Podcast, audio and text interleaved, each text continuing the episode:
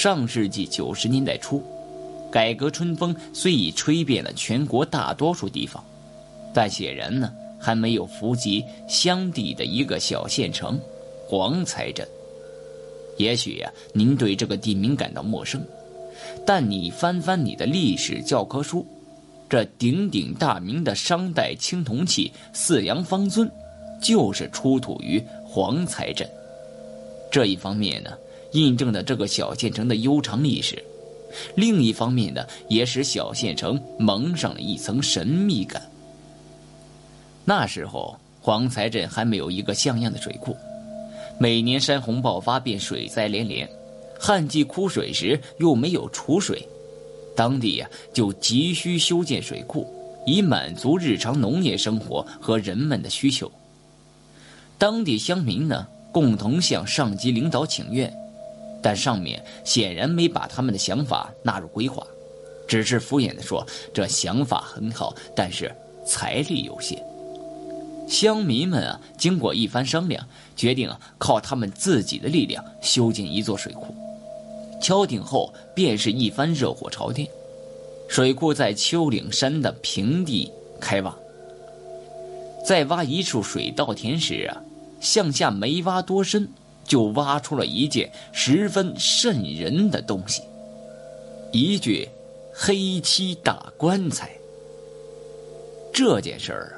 在当地造成了不小轰动，因为他们这个稻田区呀，附近根本没有一座坟墓，更没听说谁家的祖上在这里埋过先人，更何况那具棺材比普通人家的棺材要大许多，看上去可能里面至少躺着两位主人。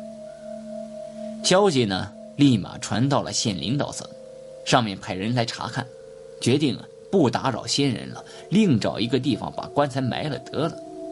于是找来了四个抬棺材的木头，又叫了四个壮实的小伙子去抬。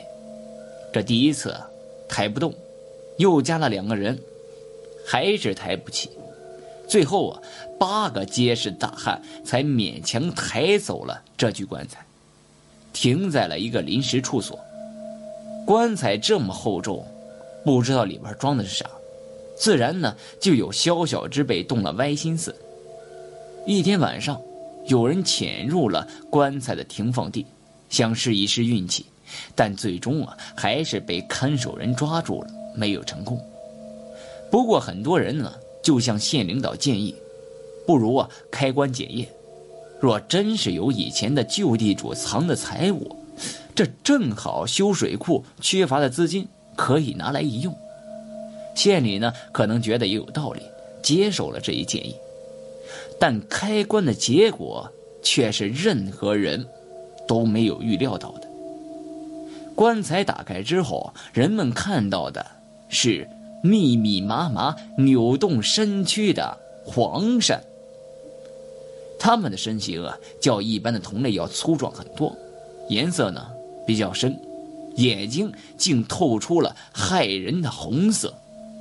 满满一棺材的黄鳝，可以想到当初啊，这些黄鳝从棺材底的缝隙钻进去啃食尸身，到身形肥大后呢，就再也出不来了。